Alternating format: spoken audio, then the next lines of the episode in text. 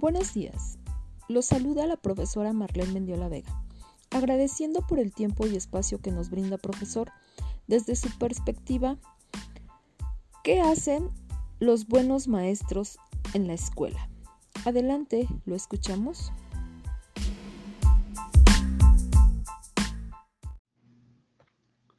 Muy buenos días. Mi nombre es Sergio Hernández Francisco.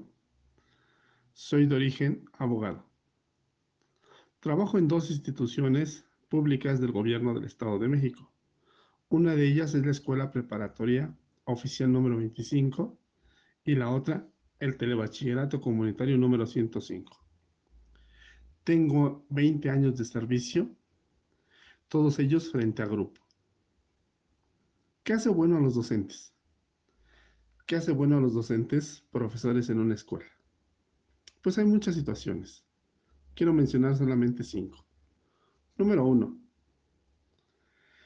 hay que tener una formación. Una formación para impartir clases. En mi caso tengo una formación universitaria. Número dos, capacitación constante. Constantemente nos debemos estar empapando de lo que, de lo que ocurre a nuestro alrededor. Número 3. Buscar las mejores estrategias para hacer llegar los conocimientos a los jóvenes. Cada generación es diferente, cada generación va cambiando. No puedo decir que imparto clases como hace 20 años. Realmente las cosas han cambiado y siguen cambiando. Hoy la nueva normalidad nos ha exigido otras cosas y a las cuales nos hemos adaptado. Otro punto es el compromiso para realizar el trabajo frente a los jóvenes. Ese trabajo que pues, nos brinde la posibilidad de acercarlos al conocimiento, ya que el día de hoy esos jóvenes poco les interesa el saber, les interesan otras cosas en el mundo, a veces más fáciles.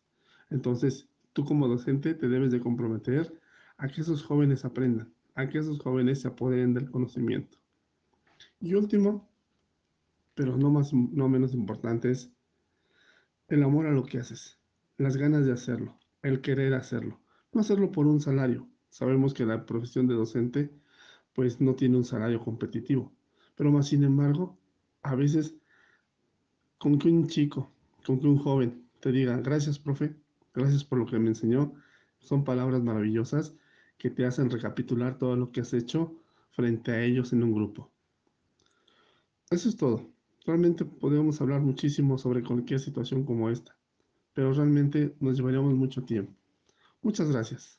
Gracias. Hasta luego.